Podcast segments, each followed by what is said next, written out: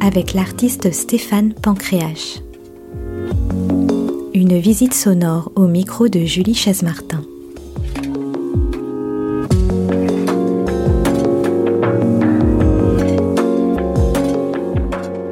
C'est un huis clos à deux voix, un instant presque volé, un moment de couleur en suspension, de matière en création. Au milieu des toiles, des cadres, des pinceaux, des crayons, des burins. La voix des artistes se soulève et fait naître des images. L'atelier forme un espèce de chaos organisé.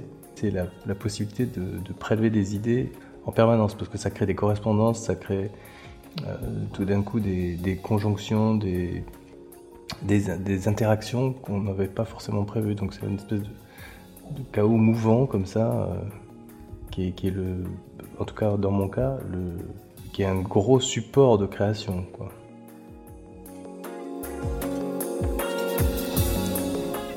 Matière hétéroclite de sculpture, de peinture, d'objets rêvés ou fétichisés on y sent l'artiste au travail, mais aussi l'artiste en réflexion. On y ressent la pensée qui s'évade, se construit et se déconstruit. Il y a même un incroyable fauteuil ingénieusement rattaché à un ordinateur, cockpit de simulation, drôle de station cyborg pour jouer aux jeux vidéo comme si on partait dans l'espace. Dans ce microcosme, Dieu de croyances anciennes et Dieu de technologie moderne semblent se côtoyer.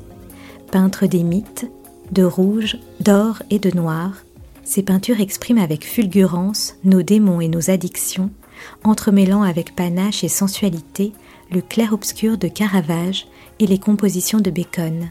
Passé par la galerie Beaubourg de Marianne et Pierre Naon, par la galerie Anne de Villepoix et représenté depuis plusieurs années par la galerie Valois, il a notamment été exposé au Mamac de Nice à la Fondation MAG, à l'Institut du monde arabe ou encore au Centre d'art et au musée Unterlinden de Colmar.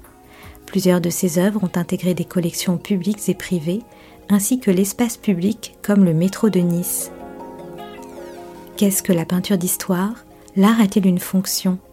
Le regard intransigeant de l'artiste sur la liberté d'expression revient sur les années 90 et la création, sur la question de la peinture aujourd'hui. Petit à petit, la fougue des pinceaux se fait plus sereine. Les dernières œuvres reflètent moins l'urgence que la profondeur des émotions. Est-ce que euh, pour vous, ce sont des, objets que, que, vous voyez tous les jours et qui vous inspirent, par exemple? Ben, c'est, Oui, bien sûr, je vis avec tous les jours, je les organise, je, m'en occupe un peu comme un animiste euh, s'occupe de ces objets. Ils ont tous pour moi euh, une, histoire, une signification. Il y en a beaucoup qui sont juste en, transit, euh, d'autres qui, vont rester là. Certains sont des sculptures, d'autres sont juste des pièces rapportées, même des choses que j'ai collectées à droite à gauche. Quand Picasso, on voyait les ateliers de Picasso, il avait toujours, par exemple, dans ces différents ateliers un endroit qui est euh, une espèce de bordel, une espèce de décharge euh, d'objets collectés ou amoncelés, etc. Dont il et dedans il allait puiser des choses. Et c'est vraiment ça un atelier. Derrière moi sur le mur. Euh, il y a des œuvres plus, plus récentes que d'autres qui sont presque en train de sécher, j'allais dire. On voit, on voit le, la brillance des, des glacis. Ouais. c'est assez beau ça. Oui, parce que les derniers tableaux euh, reprennent des techniques assez anciennes, enfin par multiples couches, euh, glacis, etc. Parce que j'avais envie aussi de modifier ma, technique picturale. C'est très intéressant à faire et évidemment ça amène euh, des idées puisque changer la manière qu'on a de pratiquer techniquement quelque chose change aussi cette chose. Évidemment, ça semble être évident, mais dans la peinture, c'est très opérant ce sont des tableaux qui sont moins violents aussi que ce que j'ai pu faire. Vous disiez une remise en question euh, aussi de, de la manière de, faire la peinture. Est-ce que c'est une remise en question plus personnelle aussi? Euh, Ouais, je pense que y a, ça, ça, ça, la décision qui m'a poussé à ralentir ma production, à, à, à, changer ma manière de peindre, c'est lié à des changements euh, dans ma vie, évidemment, euh, au fait de se de regarder euh, ce, ce qu'on a fait, enfin un peu ce des, formes de bilan qu'on peut tous avoir, quoi. C'est, pas un rejet de, de ce qui de ce qui a précédé. C'est, plus l'idée que j'avais probablement fait tout ce que j'avais à faire avec euh, mes moyens mm, précédents mm. et que j'avais envie de les renouveler pour recommencer une histoire. Quoi. Alors justement, quand vous étiez plus jeune, euh, au tout début, quand vous avez commencé la, peinture, c'était quoi le, désir euh, de peindre? Il vient d'où?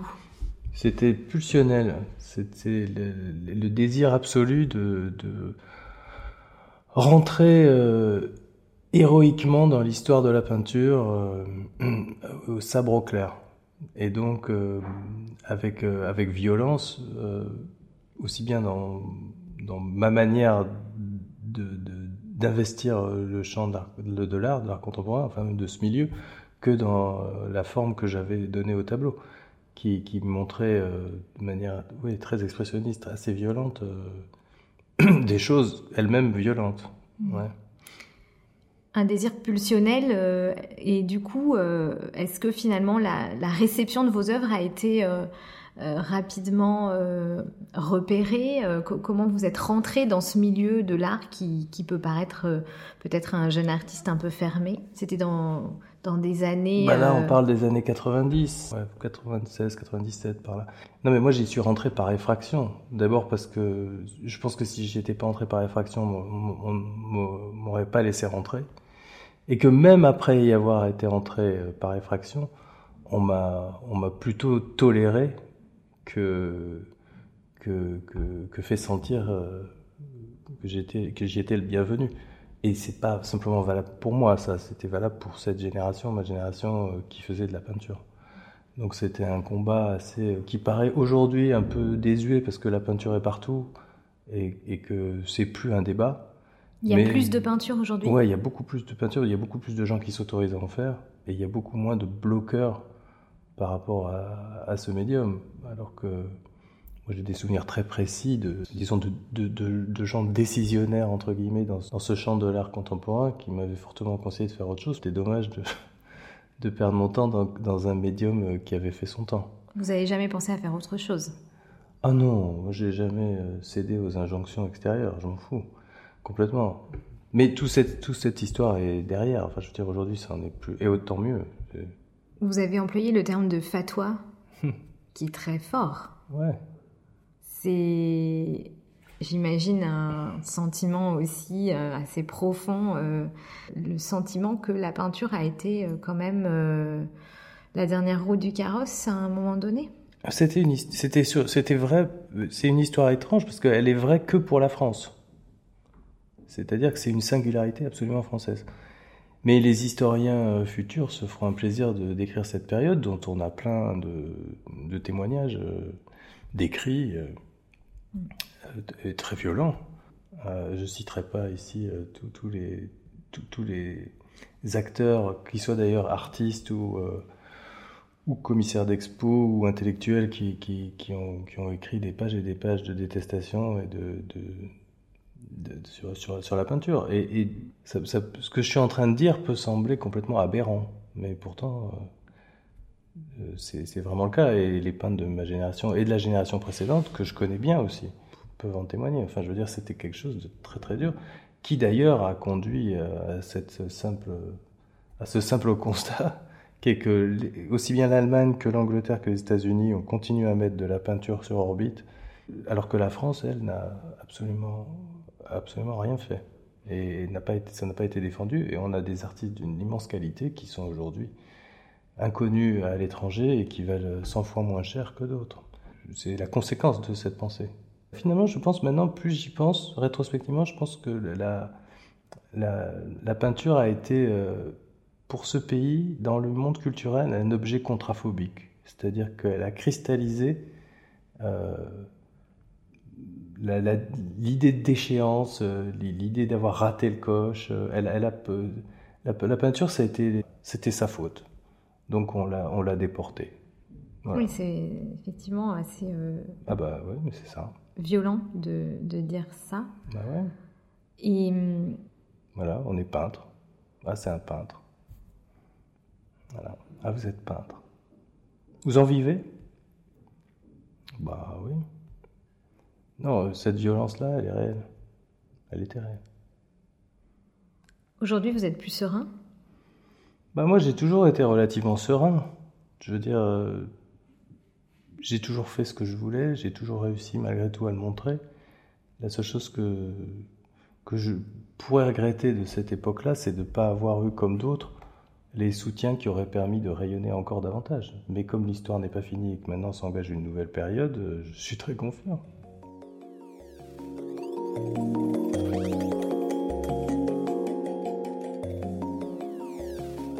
Il y a vraiment l'émergence d'une scène picturale française euh, très riche qui prend au moins trois générations et qui devrait faire l'objet, euh, qui devrait vraiment faire l'objet euh, d'une monstration sérieuse, une scène d'une qualité qui n'avait pas, qui n'est pas existé de, de, probablement depuis l'après-guerre en termes de peinture figurative. Je pense qu'il y a une occasion pas encore tout à fait perdu. Il ne faudrait pas tarder à passer à l'acte pour les institutions pour, le, pour sanctionner tout ça et le, et le, et le, montrer au grand public. Quelques noms à apprécier, à regarder, une liste euh, peut-être pas exhaustive mais, mais bien remplie. Donc c'est un peu comme ça mon, mon univers et des, des gens que j'apprécie, dont j'apprécie le travail en ce moment. Évidemment, j'oublie probablement des gens. Euh, je suis toujours très proche euh, d'aînés en peinture comme Jamel Tata ou Marc Desgrandchamps ou Michel Gouéry, etc. Et sur la jeune génération, euh, il y, a, bien énormément de, peintres, hommes ou femmes, que, dont, je, regarde le travail. Des gens comme Nazanine Pouillandé, Raphaël Ricol, Simon Passieka, euh, Adrien Belgrand, Thomas Lévilaine, euh, Marcos Carrasquer, qui est pour moi un immense artiste qui n'est pas assez regardé. Axel Palavi, euh, Davor Vranki, qui est un dessinateur absolument extraordinaire. Tous ces gens font un travail euh, complètement original. Je pourrais citer aussi euh, Romain Bernini, Marion Bataillard, Mathieu Cherkit, qui d'ailleurs vient d'organiser une exposition qui montre un peu cette scène. Maud Maris, à, l'heure actuelle, un, un artiste que j'aime énormément et qui est en train de beaucoup marcher, qui s'appelle Jean Clarac, euh, j'ai aussi un, peintre que j'apprécie beaucoup, qui s'appelle Abel Pradalier, qui, est, qui reste assez discret, mais qui est pour moi un très très bon artiste. Alors avec ces nouvelles peintures euh, sur lesquelles vous, vous travaillez, euh, qui sont, vous l'avez dit au début de, de l'interview, un petit peu différentes, une pratique différente, est-ce que les sujets aussi sont différents? J'aimerais plutôt parler de sens que de sujet. C'est-à-dire que je pense que le sens reste le même, mais que ça s'exprime de manière différente. Et le sens, c'est lequel chez vous? Ça a toujours été de peindre nos affects, euh, finalement l'homme, la femme, les, tout ce qui nous fonde, tout ce qui, crée notre interaction, euh, tout ce que d'ailleurs la psychanalyse décrit parfaitement, c'est-à-dire vraiment nos, nos, artefacts basiques autour desquels on gravite et autour desquels on se débat en permanence. L'actualité aussi, vous, avez euh, une attention particulière à, ce qui se passe et parfois l'envie de peindre sur un sujet euh, d'actualité euh, assez, assez tragique et violent d'ailleurs, que ce soit sur par exemple la peinture d'un petit garçon migrant ou que ce soit sur l'attentat de Charlie Hebdo. Et ça s'est produit en fait avec les révolutions arabes parce que quand tout d'un coup, étant spectateur de ça comme le monde entier, euh, j'avais devant moi, euh, il y avait pour moi quelque chose d'énorme qui était en train de se passer, dont j'étais le spectateur contemporain. Et ça m'a fait basculer dans une logique de peinture d'histoire. Et à ce moment-là, on ouvre une boîte de Pandore qui est gigantesque, où on doit se, se confronter à beaucoup de choses, et pas seulement à l'histoire, mais aussi à l'histoire de l'histoire, et à l'histoire de la peinture d'histoire, etc., etc., Et donc, en rentrant là-dedans, c'était à la fois... Euh, c'était, moi, j'ai ressenti ça et ça s'est vérifié d'autant plus après quand il y a eu les attentats, euh, comme une, c'était impérieux, c'était une nécessité de le faire. Et après, il fallait trouver les moyens. Mais finalement, je me suis rendu compte à ce moment-là que ça rejoignait énorme, euh, c'était dans le droit fil de ce que j'avais toujours fait, sauf que là, c'était sur des choses précises. Et les peintures de la, de la grande histoire, euh, c'est ça, c'était quelque chose qui vous fascine aussi dans l'histoire de la peinture. Ouais, parce que en fait, évidemment, il y a plein de peintures d'histoire qu'on connaît, mais ce qui est intéressant, c'est de, voir qu'il y a aussi plein de choses qu'on ne met pas dans la case peinture d'histoire, mais qui en sont. je me rappelle, j'ai un exemple très précis, même sur la peinture contemporaine, quand Richter fait sa suite de peintures sur la bande Abadère, etc. À aucun moment ça a été appelé peinture d'histoire. Mais c'est de la peinture d'histoire. C'est un terme qui a un petit peu disparu. On parle de la peinture d'histoire euh, jusqu'au 19e siècle. Ouais, mais ça fait partie des choses que la modernité a voulu jeter avec l'eau du bain. Mais en même temps, euh, Guernica, c'est une peinture d'histoire. Ce qui, est, ce qui est intéressant avec la peinture d'histoire, c'est que vous êtes confronté à un problème fondamental. C'est-à-dire que votre peinture d'histoire ne pourra avoir d'intérêt que si elle-même devient un morceau d'histoire. Donc il y a une espèce de serpent qui se mord la queue parce qu'aujourd'hui, Garnica, et d'ailleurs une peinture d'histoire finit par prendre la place de l'événement. C'est ça qui est absolument fascinant. Aujourd'hui, Garnica, pour nous, c'est un tableau de Picasso. C'est aussi une volonté de... Le fait de peindre une peinture d'histoire, derrière, il y a cette ambition de témoigner, bien sûr, de témoigner d'une tragédie, par exemple. Mais aussi, finalement, pour un peintre, c'est un... il s'engage oui, alors ça, c'est un débat que j'ai. Enfin, j'ai eu des positionnements euh, partagés par rapport à ça. C'est-à-dire que moi, je, me suis. En fait, voilà, je me suis toujours extrêmement méfié de ce qu'on appelle l'engagement. Parce que j'ai fait aussi un peu d'histoire. Euh, et que je sais très bien que les plus engagés sont souvent les pires. Euh, donc c'est pour ça que je ne crois pas au point brandi qui, qui prétend clamer qu'il est engagé pour obtenir quoi en définitive? Ça voudrait dire que je les ai faits pour moi ces tableaux? Je ne fais pas pour moi ce tableau. Je fais des tableaux pour qu'ils soient vus. Donc je ne crois pas à l'engagement. Je crois à l'homme qui réagit. Je crois que quelqu'un. Vous savez, voilà, on va dire ça d'une autre manière. Si quelqu'un tombe dans la rue et vous vous, vous approchez de lui pour l'aider à se relever, c'est pas de l'engagement. C'est de la nature humaine. Bah, c'est du même ordre pour moi c'est pour ça que je ne supporte pas les œuvres d'art, et ça c'est Basélis qui en parle, qui se gargarisent avec des titres magnifiques d'être engagés sur tel sujet et qui font un grand monochrome noir. Bon. Votre exposition œuvre monumentale à l'Institut du monde arabe exposait une série de pièces, peintures et sculptures réalisées entre 2012 et 2015. C'était des très grands formats projetant sous nos yeux l'histoire des printemps arabes l'histoire en train de se faire, une histoire qu'on est toujours d'ailleurs en train de vivre dans ses continuités, élan de révolution mêlé à l'horreur, à la violence des guerres et des attentats. Dans le catalogue de cette exposition, plusieurs citations, dont une euh, du peintre et théoricien de la Renaissance, Léon Battista Alberti. Donc c'est une citation que vous avez choisi euh, d'insérer dans ce catalogue. Léon Battista Alberti disait ceci, donc je cite D'abord, j'inscris sur la surface à peindre un quadrilatère à angle droit aussi grand qu'il me plaît, qui est pour moi en vérité comme une fenêtre ouverte à partir de laquelle l'histoire représentée pourra être considérée. Alors Stéphane, voici ma question. Est-ce que vous procédez comme Alberti au moment de commencer une peinture? J'avais choisi cette citation parce que, indépendamment du fait qu'elle ait une définition euh, géniale de la peinture, euh, il y avait le mot histoire dedans qui pouvait s'entendre de plein de manières et comme euh, le travail que je faisais à ce moment-là était littéralement un travail d'histoire sur l'histoire avec un grand H, je trouvais que c'était intéressant de le, de, de, le signaler, mais et c'est valable. En fait, ça m'a même amené à une réflexion en, en, inversant la proposition, qui est que, enfin, en inversant, en tout cas, en, envoyant une autre manière de, de le lire, c'est que je, je, pense que tout tableau est une, est une peinture d'histoire ça peut être une peinture d'histoire microscopique, de la micro-histoire, de la micro-fiction, etc. Mais ça participe de l'histoire de toute façon.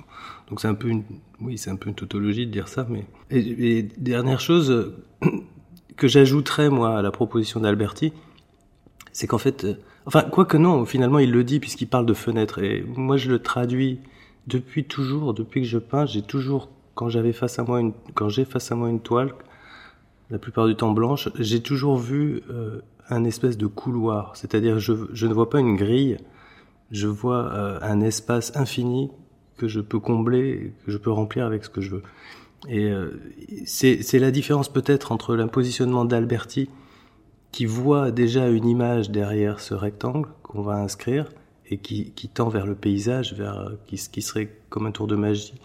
Effectivement, on ouvre une fenêtre et on voit quelque chose.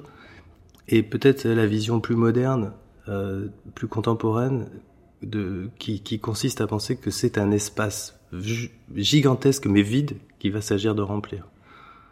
Alors c'était d'autant plus euh, intéressant, important et fascinant cette exposition parce que euh, il y avait beaucoup d'œuvres, dont une en particulier. Donc l'exposition a eu lieu en juillet à l'été 2015, et il y avait justement votre œuvre intitulée 11 janvier 2015 qui représente bon l'attentat de, de, Charlie Hebdo. Donc là, là, on est dans. Vous parliez de peinture d'histoire tout à l'heure. On est vraiment dans, dans un dans une histoire. On était vraiment dans une histoire en train de se faire. C'est-à-dire c'était vraiment le, présent, quoi. c'est ça aussi, la force des images. Ouais, ouais, puis c'est, ça, ça, a surgi, c'est-à-dire que j'ai ressenti ce que des artistes ressentent à certains moments, euh, tout le monde d'ailleurs, mais une urgence, une pulsion émotionnelle, et donc je, je me suis retrouvé dans, dans une situation où j'avais pas le choix en fait. Mm. Il s'agissait de le peindre. Parce que c'était pas qu'un tableau commémoratif. Non, c'était le fait de le faire était commémoratif, mais finalement que pour moi. Mais le, le tableau lui-même voulait, en utilisant tous les codes de la peinture d'histoire et, et, du statut de mémoriel finalement, parce qu'il s'agit, il s'agit, un tableau d'histoire, c'est quelque chose qui s'agit de faire passer de l'état de document à celui de monument. Mm. Euh, et il s'agissait véritablement de faire quelque chose pour que ce soit inscrit et, légué. Mm. Et comment il a été reçu ce tableau euh, à l'époque? Il a été reçu gros, bah, de manière ambiguë. En fait, euh, un des plus beaux cadeaux que j'ai eu, c'est que Willem en a fait la chronique dans Charlie Hebdo. William que je connais pas, hein, euh, j'ai découvert ça parce qu'on me l'a signalé, mais donc il y a des gens qui l'ont compris. Je pense la majorité, parce qu'il y a eu quand même beaucoup de visiteurs. Et puis certaines personnes pour qui il est resté euh, problématique, je crois encore aujourd'hui. Je pense que ça rentre dans la, indépendamment des qualités picturales de l'œuvre ou pas, c'est pas moi, moi d'un boîte de débattre, on a parfaitement le droit de pas aimer le tableau en soi. Mais je pense que ce qui gênait, c'est le fait que ça mette sous nos yeux une réalité que culturellement, disons dans ce pays, on a plutôt l'habitude de vouloir mettre sous le tapis. Donc, euh, voilà, euh, l'objet traumatique sous les yeux pour guérir, je pense que la catharsis est nécessaire pour, pour guérir de tous les états. Et le cinéma, comme l'art ou la littérature, sont des objets cathartiques, euh, provoque aussi chez le spectateur euh, que parfois un refus. Et il est où aujourd'hui ce, tableau? Je, rappelle, c'est un très grand format, c'est un triptyque hein, même. Ce tableau, je veux en faire don à un musée euh, en France et à Paris. Mm. Euh, donc on verra ce qu'il en est. Compte tenu des interrogations qui sont exprimées par l'époque, telles que les problématiques euh, de genre, d'identité, la question raciale, postcoloniale, féministe, et aussi d'ailleurs le, processus de relecture historique que ça entraîne, à tort euh, ou à raison selon les cas, est-ce que vous pensez, euh, Stéphane, que la position de l'artiste change En clair, est-ce que l'art doit avoir une fonction? Je pense qu'en fait, ce qui est en train de se passer est, que, comme tous les artistes, je, je, suis à la fois le spectateur et, euh, et l'acteur. Et je pense que c'est un processus assez dangereux qu'on navigue actuellement sur une ligne de crête très fine entre ce que doit être l'art depuis, en tout cas depuis la modernité, c'est-à-dire un espace de liberté et euh, une demande d'œuvres qui devraient refléter une morale, en tout cas la morale de l'époque, et qui du coup euh, serait censée, euh, je me répète encore, mais répondre à la demande. Or, euh, on, a coutume de penser, et je, je, pense profondément, que si on crée en pensant au spectateur, si on crée pour répondre à une demande, on est plutôt dans une logique de produit voire de propagande dans le pire des cas que dans une lecture, euh, que dans une, dans une proposition euh, de liberté. J'ajoute à ça qu'il y a, y a un paradoxe étrange qui vient du fait que l'injonction euh, d'être en, non, si ce n'est engagé, mais en tout cas conscient des problématiques de l'époque et, et, de devoir en, les refléter dans les œuvres, provient en bonne partie d'une élite et là en l'occurrence pour, pour les arts plastiques du milieu de l'art contemporain, qui lui-même s'est toujours pourtant posé en, en porte-drapeau euh, de l'avant-garde. Et or, l'avant-garde, c'est ne justement pas aller dans le sens de, la morale collective, ou en tout cas de ce que le, le public ou, ou la pensée de l'époque peut attendre. C'est justement battre en brèche tout ça. En tout cas, elle a été posée, telle qu'elle. Donc euh, il y a une espèce de nœud gordien, ça crée de la confusion, et, beaucoup, de choses qui en sortent actuellement me semble pas aller dans un sens euh, très intéressant d'un point de vue artistique et, et, contribue à mon avis davantage à fracturer euh, la société et à cliver les, spectateurs ou en tout cas même tout simplement nos démocraties et on le voit avec ce qui se passe aux États-Unis et euh, je, moi je garde chevillé au corps euh, en tant qu'artiste l'idée que la, liberté euh, ne, ne, ne, tue personne. C'est-à-dire que on, on, fait, on fait beaucoup plus de bien en étant libre en permanence et en, en usant de cette liberté plutôt qu'en la restreignant, euh, soi-disant, à son profit. Euh, dire ça n'est pas invalider euh, le fait que ces problématiques, existent. Je pense qu'elles doivent être travaillées, et c'est le, travail aussi des historiens, de, des consciences individuelles, de, la sociologie, de l'ethnologie, de, toutes les sciences humaines et de la politique.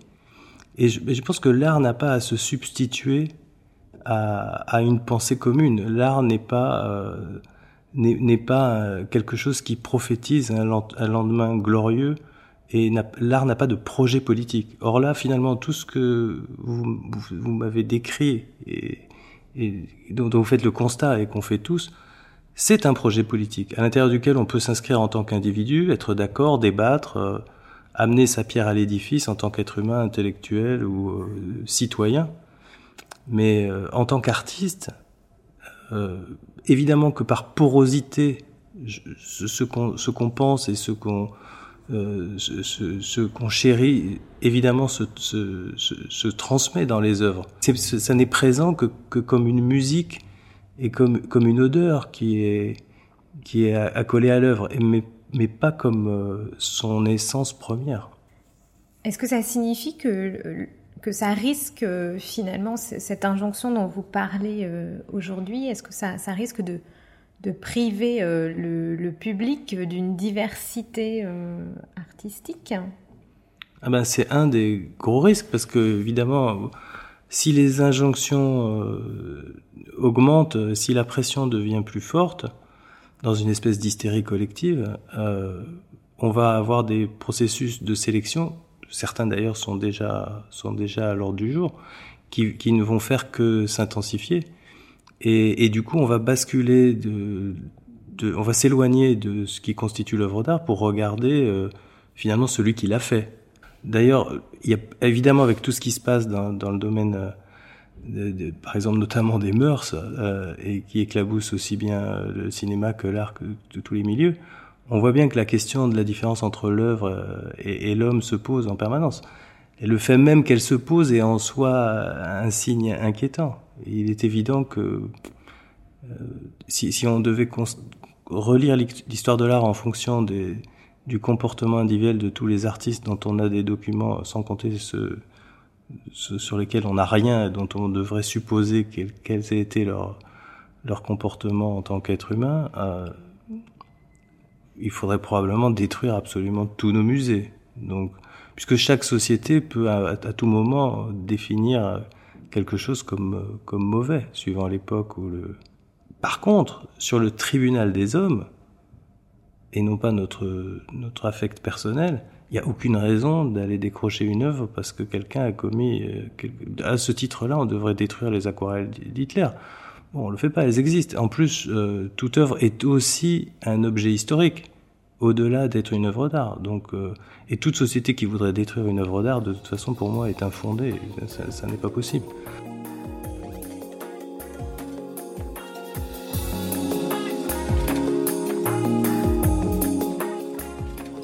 Alors pour finir, Stéphane, euh, une autre question. Euh, je vais encore relever une petite euh, citation, mais de vous cette fois, euh, dans une interview, parce qu'en fait c'est une phrase que je trouve très jolie. vous dites là où l'image s'arrête, la peinture commence.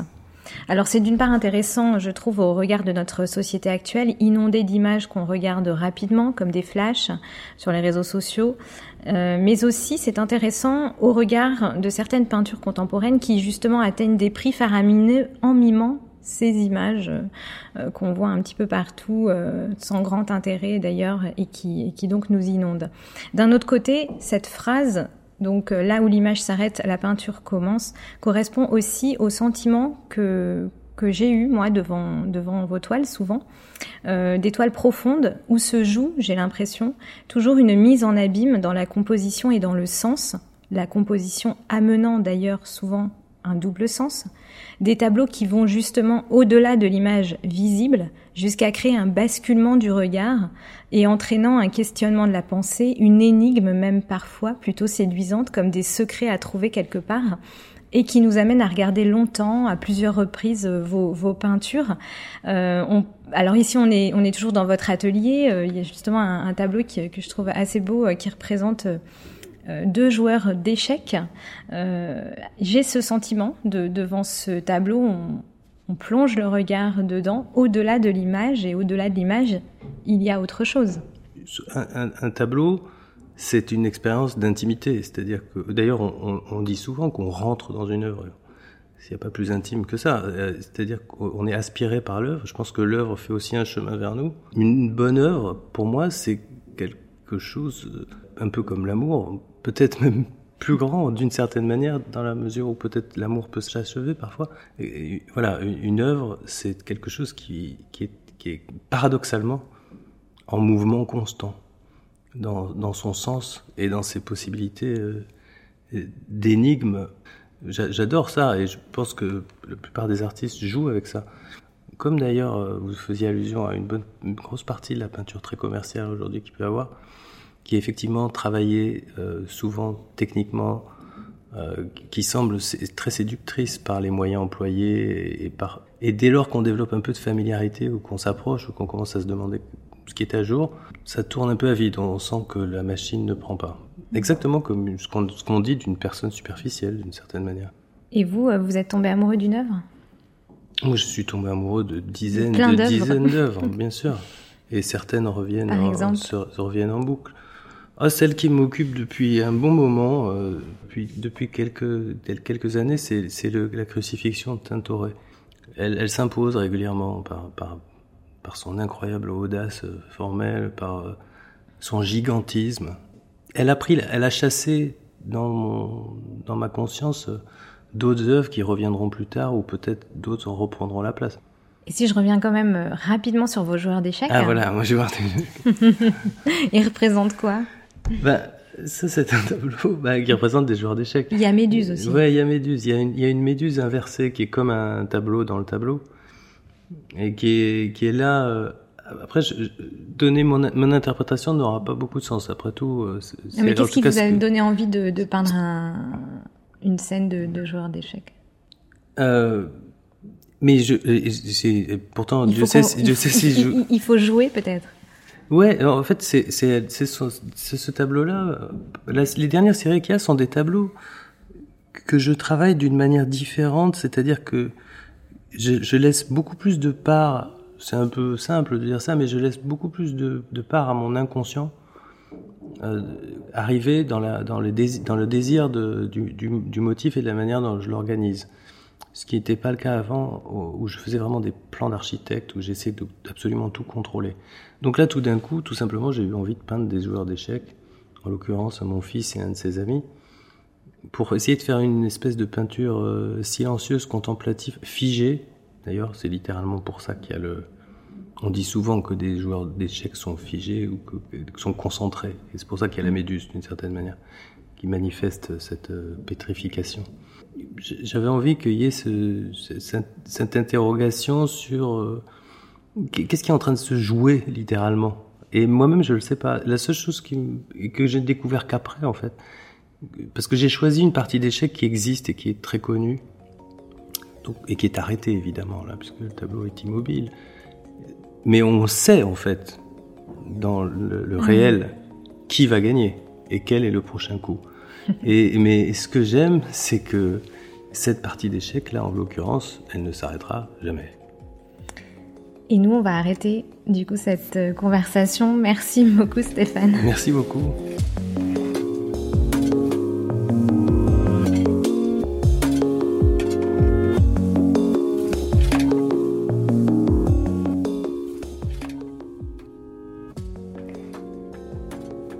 Tableau de Stéphane Pancréache est exposé actuellement dans la vitrine de la galerie Jean Broli, au 16 rue de Montmorency à Paris, dans un accrochage appelé Passage, réalisé par le peintre Mathieu Cherkit, visible jusqu'au 27 février encore, aux côtés donc d'une peinture de Marion Bataillard, reçue dans le premier épisode de ce podcast. Je vous retrouve donc la prochaine fois pour un numéro 3.